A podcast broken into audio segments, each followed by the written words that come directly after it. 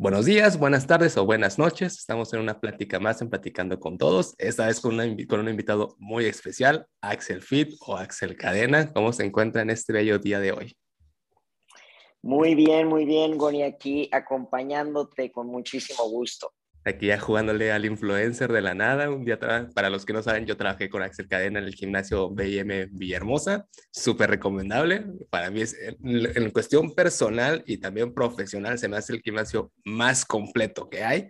No solo es por el cariño, sino por experiencia de todos los gimnasios que he estado. Entonces, usualmente voy a nada más explicar la dinámica, que es para los que son la primera vez, es una plática entrevista normal, no se busca el morbo, no se busca la nota ni el chisme, es nada más para conocer a la persona que está detrás de la cámara. Entonces, la típica pregunta para empezar es, ¿quién es Axel Cadena detrás de la cámara? Ok, Axel Cadena es este, un atleta, es un entrenador, es un abogado, es un hombre transexual, es este, ¿qué más te puedo decir? No sé, hay, hay tantas cosas de, mi existencia que son entre controversiales e interesantes que te dejo a ti las preguntas. Entonces vamos a ir desarrollando poco a poco para conocerlo un poco más. ¿Cómo fue su infancia? ¿Quién era, bueno, en ese, en ese momento Itzel Cadena? ¿Cómo fue Itzel de niña en ese momento? Este, ¿cómo fue mi infancia? Creo que muy, muy activa, a mí de muy, desde, desde mi infancia me, me detectaron, tenía yo hiperactividad, lo que hoy lo, lo llaman más como TDA. Entonces, eh, una, siempre fui una persona muy activa, eh, que yo creo que lo mejor que pudo haber hecho mi madre en su momento es que en lugar de meterme medicamentos, me metió a todos los deportes sabidos y por haber. Entonces, gracias a los deportes fue que yo me pude ir encauzando poco a poco. Desde los ocho años empecé a competir. Mm, estuve 12 años como, como peleador de, en ese momento, como peleadora de Muay Thai y, y de MMA después, entre otras cosas, pero bueno, hablando de mi infancia activa, no fui nunca como que de muchos amigos hasta, hasta el día de hoy. Soy una persona bastante introvertida en ese sentido, que a veces que lo confundimos y pensamos que las personas introvertidas no, no tenemos, eh, no podemos socializar o no podemos de, eh, tener este tipo, por ejemplo, de, de conversación o incluso de, de, poder hablar en público, pero realmente la diferencia no estriba en eso, sino es más bien en donde te sientes cómodo y en donde puedes tú alimentarte más de energía y normalmente pues soy una, una persona un poquito más antisocial en ese sentido desde que tengo uso de la razón. Ajá. Un, un tema que, que me llamó la atención es de la hiperactividad, que pues uno como, como niño pues no sabe perfectamente cómo se siente. Solo es, por ejemplo, la típica de yo estoy en el salón de clases y yo ya terminé el trabajo, pero pues me ponía a platicar con el amiguito, que el amiguito es uno, oye, pues espérame, o sea, yo estoy todavía chambeando y pues le, suele generar problemas, al, problemas entre muchas comillas a los profesores que no saben lidiar con ese tipo de niños. ¿Sintió que en su momento eso le pudo, le, le causaba o le generaba problemas tanto a usted como a su madre? Yo creo que sí, yo creo que sí.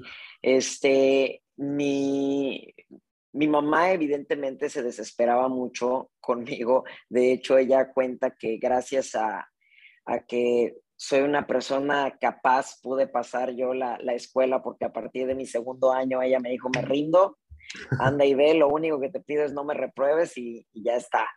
Y este, entonces aprendí a leer muy, muy corta edad, aprendí como a los 3, 4 años, entonces me aburría yo mucho en la escuela, que eso es algo que yo creo que no, a como tú dices, apenas están empezando los maestros a adaptarse a este tipo de, de infancias porque pensabas no, que la hiperactividad es porque era travieso o el que, estaba tonto o alguna, alguna cosa así. Y, y, sí, sí me pasó en su momento. De hecho, tenía yo hasta, hasta una maestra que de plano tuvieron que llevar mis papás a hablar con ella para decirle, te lo juro que no es por mal pedo, así es. Eh, pero bueno, a mí, a mí lo que me ayudó más en ese momento fue el ejercicio, el deporte, fue completamente lo que a mí me encausó y por eso casi siempre es mi receta para todas las personas con cualquier, este, con cualquier problema. Entonces, ese, ese fui yo. Ajá, entonces entraba ya la parte de la vida atlética, pero la vida introvertida. Veía que como la parte del deporte era su manera de asociarse en las relaciones con las personas, cómo eran sus relaciones con sus amigos en, en esa época. Fíjate que desde ahí empezó como que yo siempre fui niño, o sea, realmente incluso antes de que yo tuviera completamente clara mi transición, siempre fui niño. Siempre estuve en deportes en donde en ese entonces era la única mujer, eh, tanto en Muay Thai como en, en todo lo que estuve, que, que, yo precisamente elegía las artes marciales por dos cosas. Primeramente porque sufrí mucho bullying al, al inicio de mi, de mi infancia.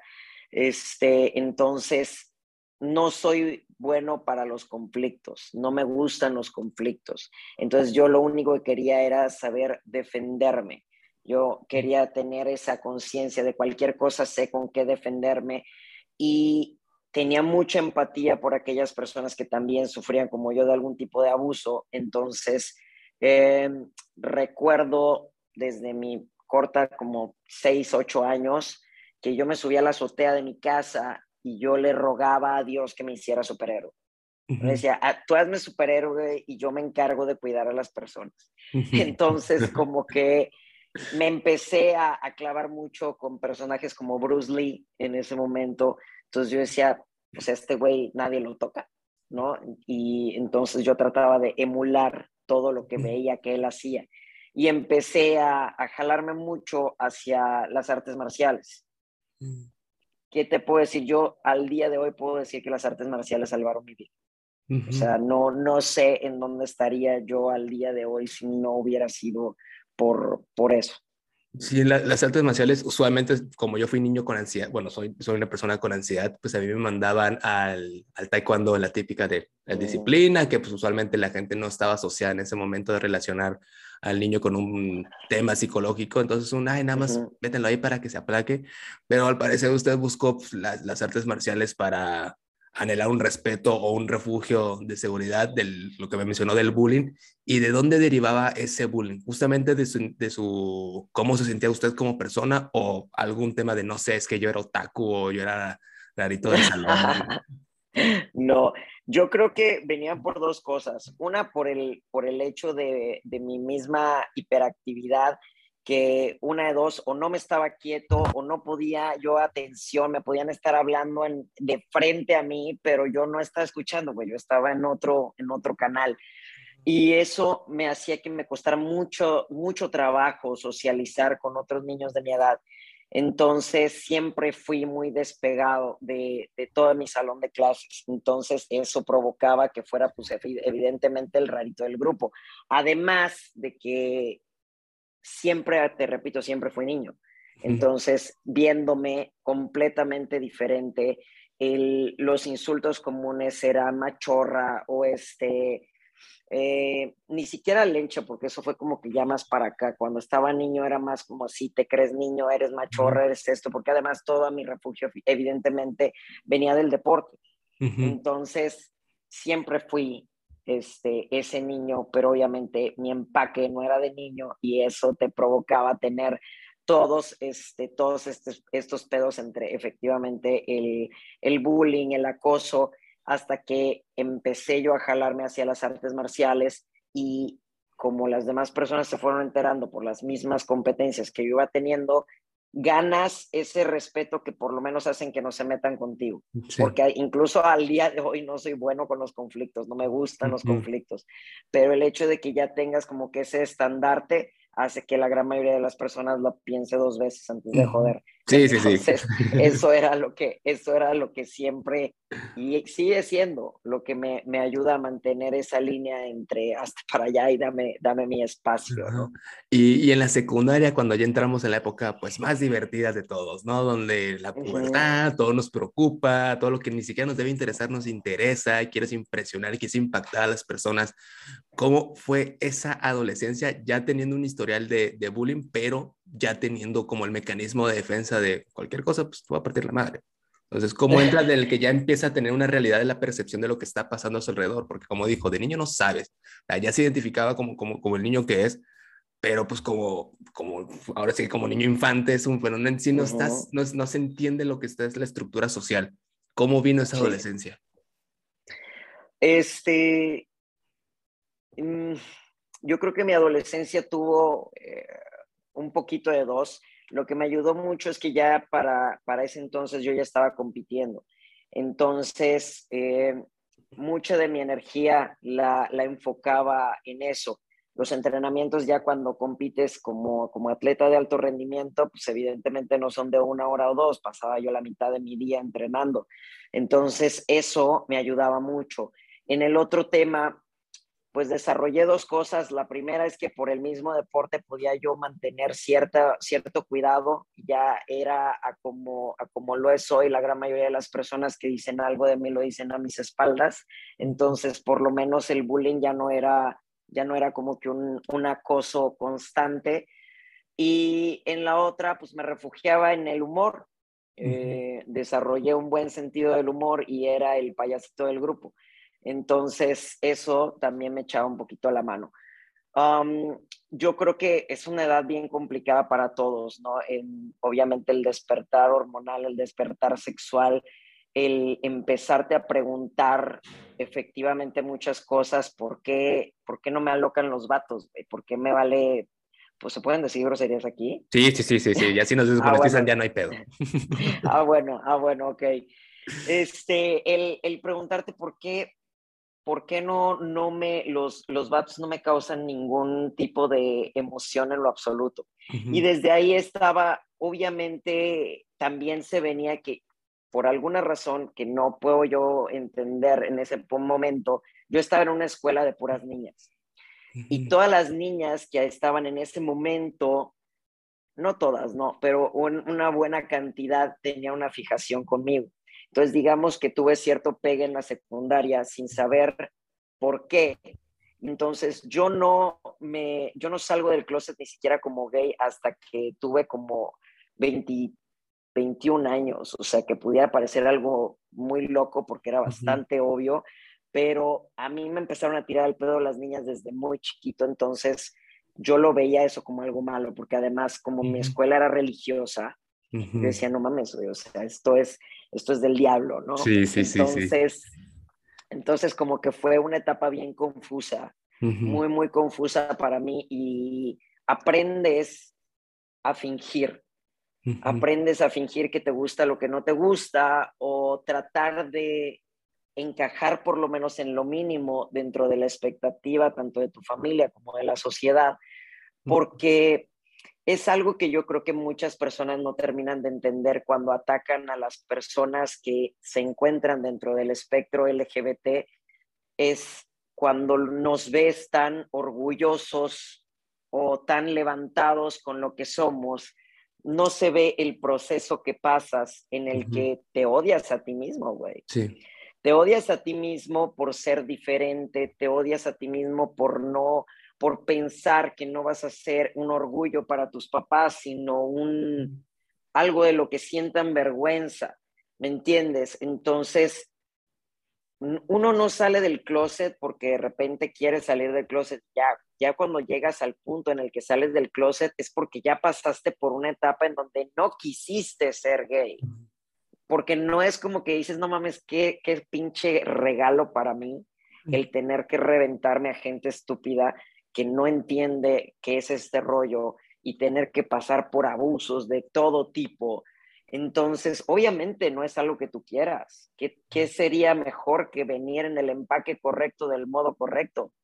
O sea, sería lo más divino del universo, pero no sucede así. Mentalmente traes una cosa y tu nave no siempre concuerda con lo que está acá arriba. Entonces, eh, evidentemente yo pasé en esa etapa de la adolescencia esa confusión de entre qué soy, qué quiero ser y hasta dónde tengo permiso de ser, porque sientes de cierto modo que necesitas permiso para ser quien eres. Y si la gente o, el, o la idea general no te da ese permiso, entonces quizá debas de ocultar o tratar simplemente de encajar en el molde para el que fuiste este, diseñado de cierto modo. Entonces yo creo que mi adolescencia fue básicamente una estira y encoge de confusión. Ajá. Entonces, haciendo retrospectiva ya con, con, la vida adulta, con la madurez, ¿cómo, si, cómo cree que se, se, identificaba emocionalmente en esa época? ¿Se sentía, o sea, estaba la parte de la confusión, pero se consideraba que era feliz dentro de los parámetros de, de tengo privilegios en el sentido que no saben quién soy? ¿O, cómo se sentía usted emocionalmente? Mm, yo creo que confundido en general, porque además no existía la información que existe hoy. Para empezar, no existían, yo creo que a ese entonces todavía ni teníamos internet. Entonces, no había una manera en la que tú pudieras buscar de qué se trata este pedo. ¿No? Además, no tenías la información al alcance, no había representación y eso es bien importante porque hay mucha gente torpe en este momento que está criticando la manera en la que hoy en día puedes ver personajes de todo tipo en las series, ¿no? Personajes transexuales, personajes gays, este, no binarios, etcétera, etcétera. Hay una gama gigantesca negros, blancos, gordos, altos, de todo tipo. Ahorita realmente se está tratando de hacer un trabajo en los medios increíble, en donde están tratando de ser cada vez más incluyentes. Y las personas que vienen en el empaque correcto, con todo lo correcto, que son heterosexuales, cisgénero, este, ahorita están diciendo, no, es que sabes que ya nos están, ya nos están queriendo meter eso en la cabeza, ya nos están queriendo forzar este, ya, ya ahorita todas las series tienen eso, es que eso se llama representación. El hecho de que no lo vieras antes no significa que no existía, simplemente no había una representación en cámara, pero ya estábamos, ya existíamos, ya, ya, eh, ya la única cosa es que nos ocultábamos, estábamos detrás, estábamos en lo oscurito, estábamos en la esquinita, estábamos disfrazados.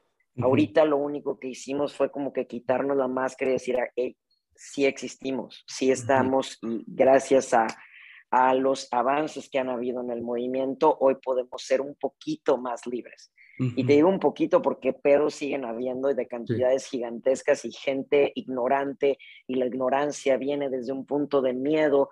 El miedo es agresivo. Y, este, y, es lo que, y es lo que sucede mucho, ¿no? El querer decir, no, pero tú nunca vas a ser hombre, no, pero tú nunca vas a hacer esto y tú eres un fenómeno. Y tú... Y al final, yo no me peleo con eso. Si eso es lo que tú opinas, yo no soy hombre para ti, yo soy hombre para mí. Si a ti no te lo parezco, adelante, güey. Yo no vine aquí a pelearme con tu mundo. Si hay gente que quiera aperturarse un poquito más y quiera saber o entender al respecto, me fascina poder tener la capacidad de hablar con ellos. Y esto es algo que yo tengo, pero no, no lo tiene la mayoría de mi comunidad porque hay muchos que tienen miedo a ser atacados, tienen miedo a ser acosados de algún modo. Entonces siento que trato, trato de ocupar ese lugar, de poner un poquito mi cara y mi historia de frente para abrir un poco el, el tema como lo estamos haciendo ahorita contigo. En la preparatoria que ya empieza pues, es muy importante el contexto, ahora sí que histórico, de no está la información que antes había, ahorita cualquier persona que, que, o cualquier adolescente que empieza a tener esas turbulencias emocionales, agarra Google, esto, esto, esto, o ya gracias a Dios está más concientizado la parte psicológica del, no, pues, va, pa, quiero ir, a, quiero ir a terapia, quiero ir al psicólogo. Y antes decir... yo creo que hay mucha representación. Eso ayuda mucho. El hecho de que haya, que tú veas tus series que son las de Netflix de ahorita y veas a un cabrón que es gay este, en la secundaria, en la prepa, no, no adulto, no que ya se enteró cuando tuvo 40 años, no, sino adolescentes gays, niños gays o transexuales o etc, etc, etc. Ya lo ves y como incluye la, la misma problemática te identificas, ¿me entiendes? Y cuando tú encuentras esa identificación, dices, ok, sí puedo pertenecer a este mundo, no necesito cambiar quién soy para pertenecer, puedo ser yo y hay un espacio para mí dentro de este mundo.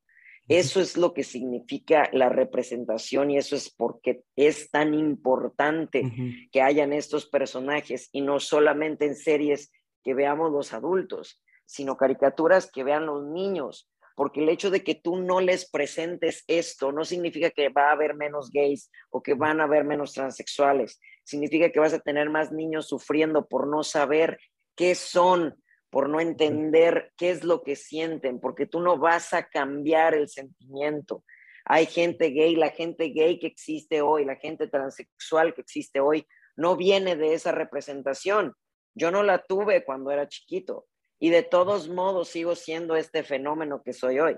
Entonces, no es el que tú les quites o les pongas, no va a cambiar el que existan simplemente va a cambiar que su mundo sea un poquito más feliz y menos turbulento. Y en la vida, ya entrando a la, adultez joven, o sea, ya la, preparatoria y el decidir la parte de estudiar, ¿cómo, cómo empezó estas pláticas ya, ya temas familiares, del sellas oculto entre la sociedad, entre el quiero ser abogado por alguna perspectiva de, no sé, yo vengo de familias de abogados, ¿de dónde salió ese interés? Mm. Este, mi familia del lado de mi papá está muy clavada en el rollo de la inteligencia, todo lo que tenga que ver con la inteligencia. El rollo físico, olvídalo porque tengo una familia de diabetes, hipertensión y todo lo demás, pero muy inteligente. Entonces, este, cuando a nosotros, en mi generación, cuando estábamos chiquitos, siempre nos hacían pruebas de IQ, porque a la familia de mi papá le interesaba mucho saber quién tenía la capacidad desde de lleno, ¿no? Tonterías generacionales. El hecho es que salí yo con un IQ alto para lo que se esperaba y entonces desde ahí empezó eh, mi papá a como que encauzar eso hacia tienes que ser algo grande y algo grande va a cuestionar una profesión o vas a ser médico o vas a ser abogado, que normalmente esas eran las dos profesiones que veías cuando pensabas en alguien inteligente, tenía que ser o abogado o médico y ahí te quedas, ¿no? Y para, yo creo que en especial para mi papá, por lo menos al inicio, el hecho de que más que nada lo que yo quisiera ser era atleta, era una mentada de madre para él una mentada de madre. Y más porque el tipo de atleta que era es de artes marciales. Entonces mi papá decía, cada golpe, quién sabe cuántas neuronas te estás matando y no estás viendo con lo que vienes y bueno, ya sabes, ¿no? Entonces, eh, fue mi época de prepa, fue una época de mucho pleito en ese sentido, porque yo ya estaba compitiendo fulón, o sea, yo ya para ese entonces, yo ya fui a, a Tailandia a competir, a Estados Unidos, a Canadá, estaba yo, traía, en ese momento fui la primera mujer que viajó a Tailandia representando a México en el equipo de, de Muay Thai nacional. Um, también obtuve mi cinturón nacional, cinturón de Norteamérica, o sea, empecé a tener mucho éxito como atleta. Entonces era lo único en lo que yo pensaba todo el tiempo. Y si bien toda la vida me ha encantado leer, toda la vida me ha encantado ese tipo de cosas, estudiar, pero era sobre lo mío. O sea, yo estudiaba sobre atletas, estudiaba sobre guerreros, estudiaba todo lo que tuviera que ver sobre eso, que no era lo esperado para mis papás. Yo me fui de intercambio en la prepa, estuve viviendo año y medio en Nueva York um, y allá me enamoro del cine me enamoro de todo lo que tenía que ver con el cine, en especial con la realización de la película en sí, la parte logística. Eh, hice los SATs, que para los que no sepan son el examen que tú tomas de prepa a universidad. Los hice sin decirles a mis papás para ver chicle y pegaba, porque yo ya pensaba quedarme a vivir allá. Este, paso los SATs con, una, con un un score pues impresionante para el punto en el que yo estaba y sin haber estudiado, este, porque para ellos estudian esa, en la prepa tienen casi casi una, eh, una materia especial para prepararte los SATs. Yo los tomé como parte de algo que quería hacer porque yo quería quedarme allá. Entonces consigo una media beca eh, todo esto sin decirle a mis papás, una media beca en una universidad de Nueva York. Y cuando me regreso a vivir para acá, se los platico a mis papás y me mandan a la chingada.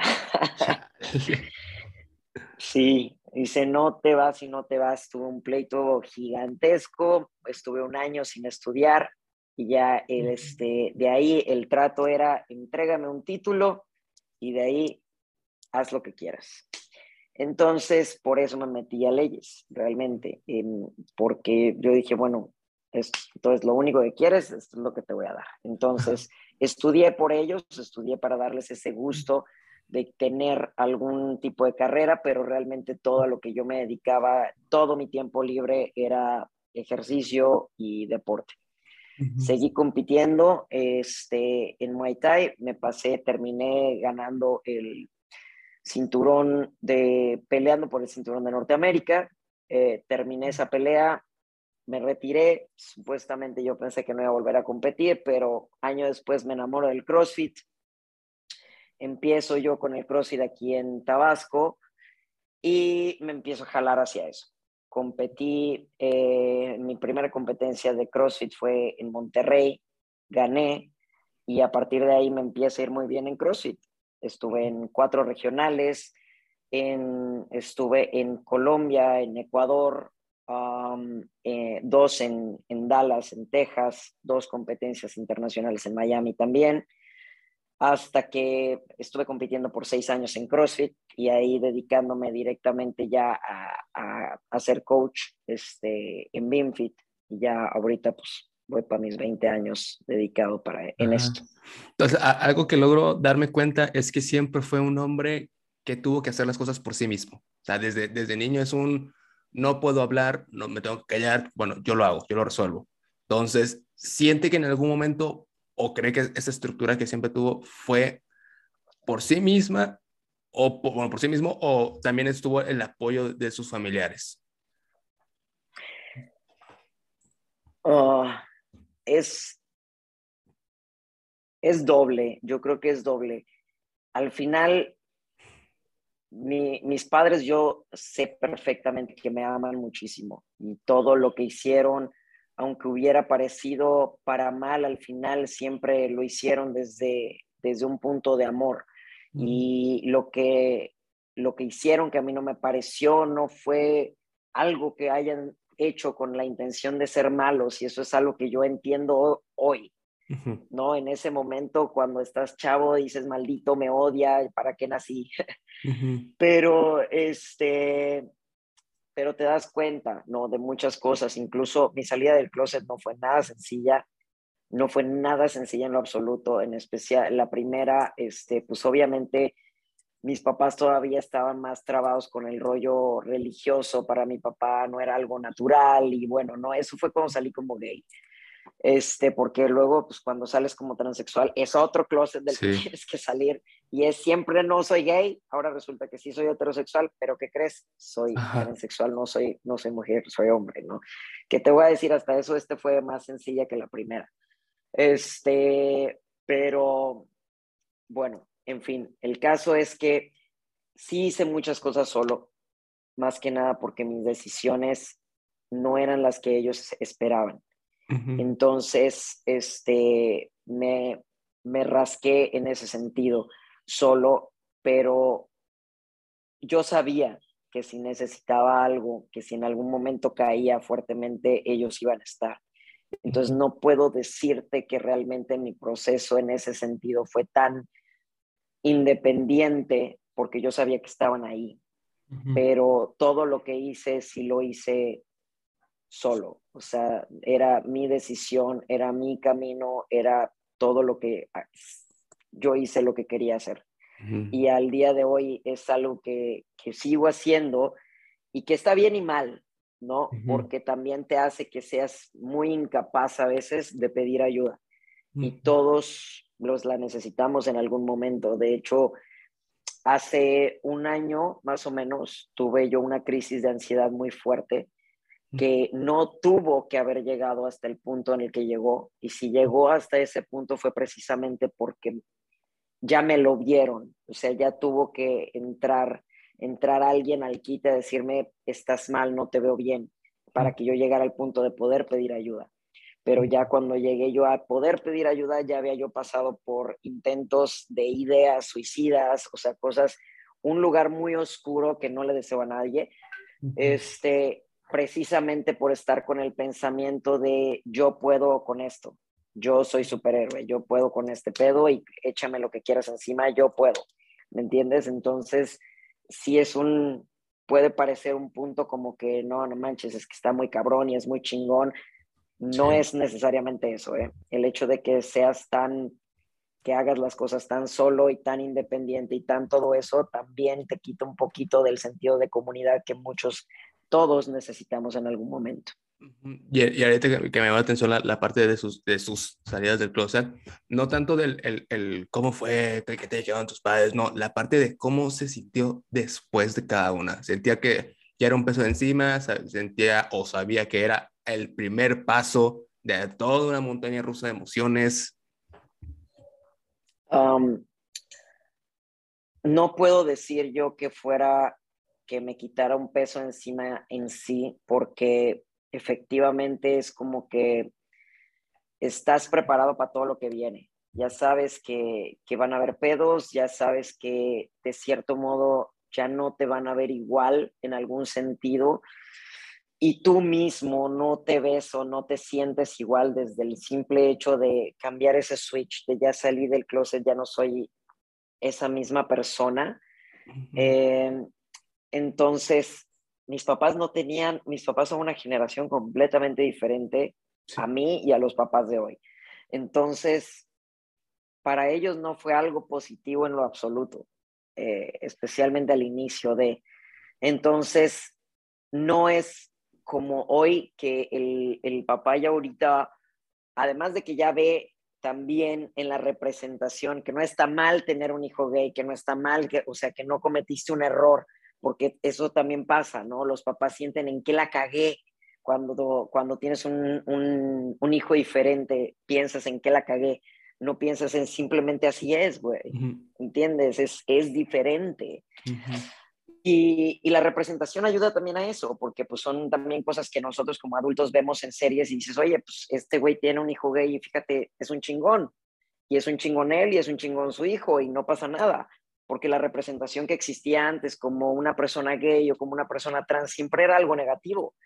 Entonces, este, ahorita eso mismo está, está ayudando muchísimo. Pero en mi momento, pues obviamente eso todavía no existía. Entonces, sí fue una estira y encoge bastante severo con mis papás al inicio. Eh, tengo tres hermanas, con ellas realmente no fue no fue un rollo. Yo creo que al contrario, me ayudaron muchísimo en toda, en toda esta etapa. Pero pues sí, es, es, no siempre es un, un, ay, ya lo dije, porque pues sabes que no es nada más eso. Sabes que va a venir como que todo, todo un proceso. Y estás todavía, o por lo menos yo estaba todavía en una sociedad que no era tan inclusiva como lo empezamos a hacer hoy. Entonces sí es, si era un pedito que te tenías que aventar. Y, y, ya en, el momento que ya era consciente del pedo, en el que los, de todos los problemas que iban a llegar, ¿cómo, y, y ya te digo lo mismo, haciendo retrospectiva, en dónde se refugiaba? Porque con lo mismo, siempre cayó en, qué, en todo lo que se cayó, por ejemplo, en la secundaria, ¿dónde estaba el refugio? ¿Dónde estaba el consuelo? ¿Dónde, ¿Cuándo llegó el, ah, aquí puedo encontrar paz, aquí encuentro la manera de, de, de soltar mis corajes, mis enojos, aquí puedo desahogarme. ¿Dónde llegó eso? El Muay Thai. El Muay Thai, el, el Muay Thai salvó mi vida. El Muay Thai sin dudar, o sea, es más, te, te, lo digo y se me hace un nudo en la garganta. Si no, si no hubiera sido por lo que yo refugié en el Muay Thai, seguramente me hubiera hecho daño. Seguramente yo me hubiera hecho daño, porque además tenía yo ataques de hiperactividad que, que son como, es como un, como un golpe de energía extremo en un momento, en un segundo que sientes que, que vas a explotar si no lo sacas. Entonces, para mí todo ese refugio vino precisamente de Muay Thai, ese momento y yo pasaba, de hecho, a mí en, en cuando hacía algo malo eh, en mi casa el castigo no era no vas a ver la tele, sino era no vas a ir a Muay Thai. O sea, era ese el castigo que yo tenía. Eh, y sí, para mí, yo lloraba golpeando el, el, costal y, y, soltaba absolutamente todo ahí. Y la verdad es que, curiosamente, la comunidad que yo tuve en Muay Thai, que era puro güey, era maravillosa conmigo. Maravillosa en ese sentido. O sea, es para ellos siempre. Y, y, y lo cagado es que no sé ni siquiera de dónde les venía, porque no tenían tampoco la, educación de inclusión que tenemos hoy. No tenían la educación de, de, vaya, de toda esta gama de géneros y etc. que hoy existen, pero para ellos siempre fui el chelo. O sea, sabían que yo era güey antes de que yo mismo supiera que era güey. Y, y siempre, o sea, yo esparreaba, yo golpeaba, yo peleaba contra hombres toda la vida. Y yo ni siquiera entendía por qué cuando me tocaba competir contra mujeres lo odiaba tanto, porque yo no les podía pegar, güey. O sea, recuerdo que mi mamá me decía, ¿cuántas veces no tuviste a, a la contrincante para noquearla y no lo hiciste? Ganaba, pero prefería ganar por puntos, ¿me entiendes? Y hoy, hoy lo entiendo, hoy sé por qué, hoy sé de dónde venía, pero en ese momento yo no lo sabía. Yo podía agarrarme a golpes hasta llegar al piso con un güey y no me importaba. Yo de hecho con uno de los, con el sobrino del que era mi maestro, que hoy es un muy buen amigo mío, siempre estuvimos muy a tope. O sea, hubo una ocasión que, o sea, recuerdo que, me, recuerdo que habíamos roto el espejo del gimnasio de la cantidad de golpes que nos habíamos dado en un encabronamiento que tuvimos pero ponme contra una mujer y era como que no, no mames, no quiero hacerle daño. No, no, no puedo, es no. Y te repito, hoy entiendo de dónde viene eso, pero en ese momento no. Entonces mi refugio todo ese tiempo fue el Muay Thai. Y la llegada al BIM, el Body and, Body and Mind Fitness, el gimnasio en Villahermosa, pues una cosa es llegar a un gimnasio y tener una estructura de, por ejemplo, yo ahorita estoy entrando aquí en el Sport City, es la de, pues, ya saben, aquí están las máquinas, cualquier cosa ahí me avisan, si es que no te da pena decirme y si no, no yo no voy a hacer nada. Pero usualmente el gimnasio está estructurado solamente para pues, tener gente mamada, ¿no? ¿Quieres? O las típicas de, pues, ¿quieres bajar de peso? Bueno, aquí estamos. Pero pues, el, el BIM tiene un enfoque totalmente diferente, cosa que pues me tocó vivirlo no solamente como cliente, también como coach ahí, del aquí vienes a pasarla bien. Sí, te pones mamado si tú quieres, pero más que nada eso, venimos a cotorrear. Pero sobre todo la parte que más me llamó la atención desde el primer momento que entré fue la parte inclusiva. Del aquí todo el mundo entiende y sabe perfectamente que todo esto es normal, que todos valemos por igual. ¿Dónde llegó o cómo llegó, si, se me permite decir, la valentía de tener un modelo diferente de negocio? Del, lo vamos a implementar abiertamente. Es una muy buena pregunta. Este, el BIM empezó con Natsira. Natsira fue la primera que, que inició con eso. Empezó tres años antes de que yo me uniera a ella. Em, y cuando ella inició era un lugar completamente diferente.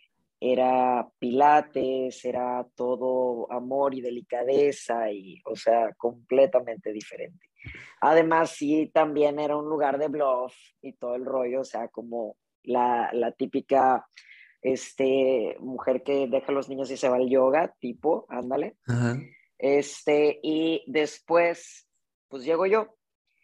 Llegué yo porque yo ya daba clases, pero siempre eran clases de Muay Thai, de artes marciales, ese era mi show. Y recuerdo haber llegado con Natsira y pues ella no tenía esas clases. Entonces yo dije, yo, esto es lo que yo te puedo ofrecer.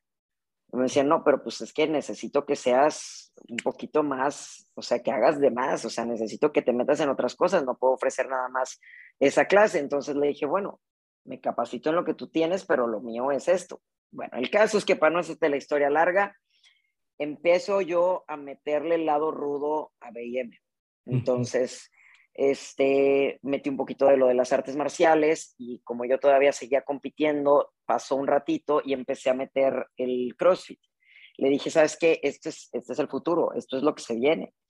Eh, después de una que otra plática me hizo caso y me dijo, bueno, vamos a empezar a meterlo, empezamos a adaptarlo y bueno, cuando yo empiezo a hacer este clic y ya empiezo a encargarme un poquito más del gimnasio, una de las cosas era precisamente no quiero el mismo lugar que, todo, que tiene todo el mundo. No quiero ese lugar que nada más parece una fábrica de egos. Entonces, este, yo necesito que este lugar se sienta diferente, no nada más se vea diferente. Entonces, para empezar, yo soy una persona muy abierta. O sea, es como, a como ahorita mismo me presenté, soy una persona que te, vaya, soy un libro abierto en ese sentido y, y siempre defiendo mucho a las personas que tienen, que son minoría en cualquier sentido. Así que desde el inicio empezamos a adoptar una cosa en donde todos los días que celebren algo diferente, nosotros lo vamos a hacer notorio. Entonces, por ejemplo, cuando es el Día de la Mujer, nosotros estamos y hacemos algo notorio. Si es el mes del Pride, el mes del orgullo gay, hacemos algo notorio. Este, o sea, siempre que es algún tipo de celebración sobre alguien que es diferente a la media, tratamos de nosotros hacerlo notorio.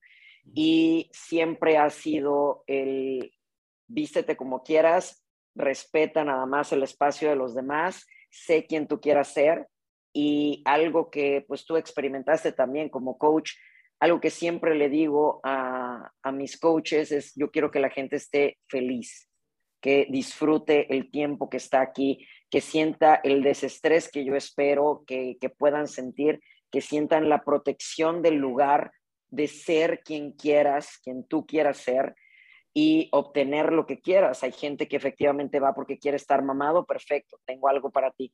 Hay gente que quiere ir porque quiere bajar de peso, perfecto, tengo algo para ti. Y hay gente que la gran mayoría solo quiere ir a desestresarte, perfecto, tengo algo para ti. El caso es que todos sientan que son parte de, no nada más el que está mamado, no nada más la que está buenísima, sino absolutamente todos. Una de las cosas que más pasa en el gimnasio es que la gente se siente intimidada, intimidada de ir, especialmente si siente que está gordita o que está diferente o que lo que sea. Y eso es algo que yo practico muchísimo como, con mis coaches y, porque, y por lo que he hecho, vaya, he, he puteado a un coach por el simple hecho de querer señalarle una diferencia a uno de mis clientes.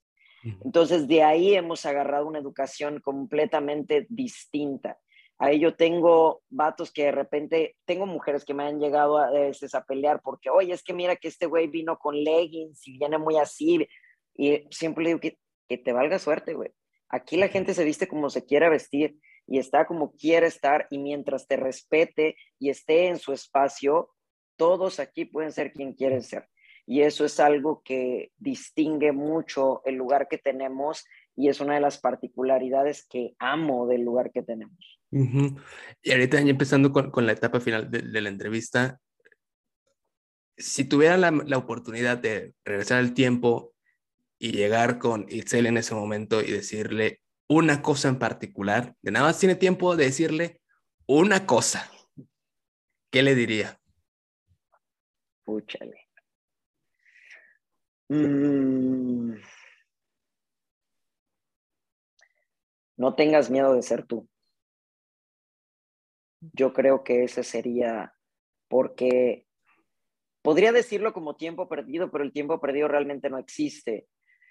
Eh, me tomó mucho tiempo, más bien, me tomó mucho tiempo tener el valor que hoy tengo de presentarme tal cual soy.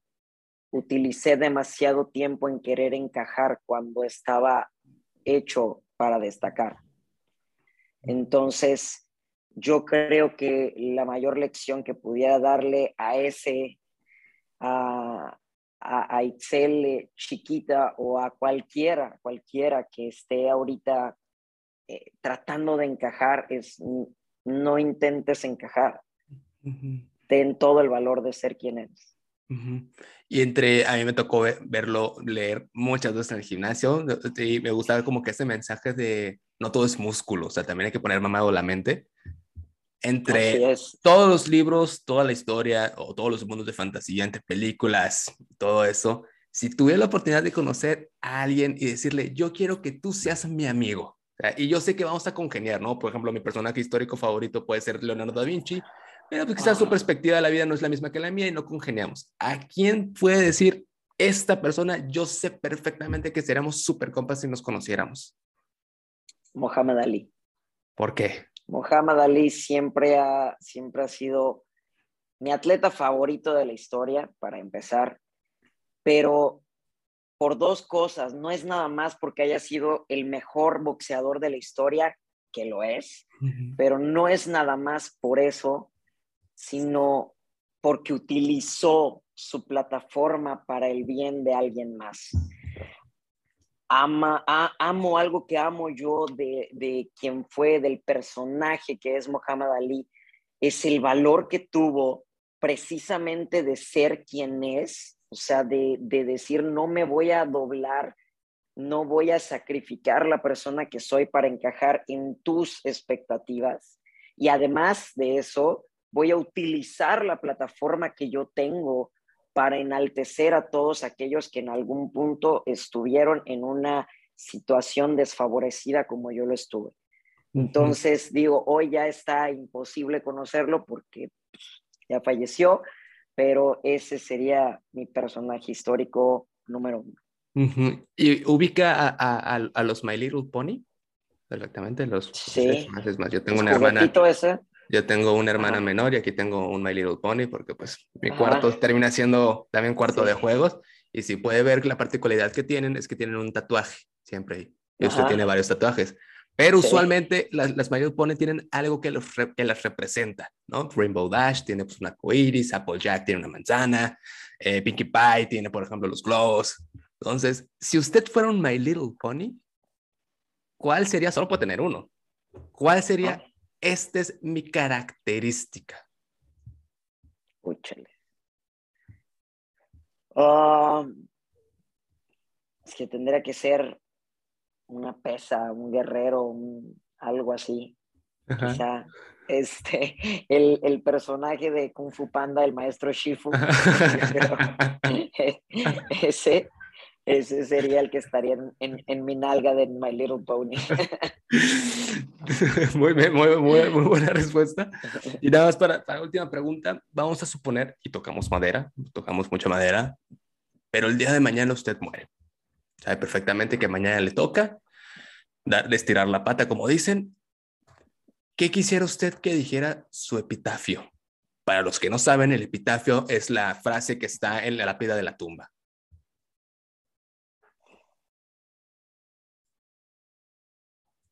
Murió siendo auténtico. No, eso es, yo creo que lo principal, porque el, el ser atleta no me define, el ser hombre, el ser transexual, el ser gay, todas esas son simples adornos. Lo que me define es soy auténtico, no, no finjo ser nada ni nadie más. Entonces, yo creo que lo único que yo quisiera sería eso, que se me recuerde simplemente por el valor de ser auténtico. Pues ahí lo tienen, gente. Axel Cadena, una persona que también, que no solamente es una, una, atleta o un abogado, es una persona que tiene un mensaje demasiado importante, más en estos tiempos que está lleno, pues, como, de, como todos sabemos, de gente imbécil que no entiende que todos valemos por igual. ¿Tienes alguna regla que te pueden contar? Porque tenemos este, este podcast en, en Zoom, porque no contamos con un TikTok. Entonces, ¿tienen alguna, alguna red donde la gente pueda entender que de repente publicas mensajes, tanto consejos de, de vida como consejos de, de, fitness, como también la parte abierta del desahogarte? ¿Tienes alguna regla que nos puedas? ¿Alguna, ¿Alguna regla? ¿Alguna red? O sea, ¿Alguna red? ¿dónde te podemos encontrar? Sí, en Instagram. Yo creo que el que más uso Instagram, arroba AxelFit. Ese, este, ese es mi handle de, de Instagram y ahí normalmente comparto las cosas ahí mismo o en Chain Reaction, que ese es el otro, el, el, podcast de fitness. Cualquiera de los dos, por ahí nos encontramos. Entonces, gente, pues ya lo tenemos, pero esperamos poder contar contigo porque nos queda muchas cosas por conocerte y mucho mensaje positivo que puedes dar a todo el mundo. Entonces, que tenga un muy bonito día y nos vemos en el siguiente capítulo. Gracias, gracias.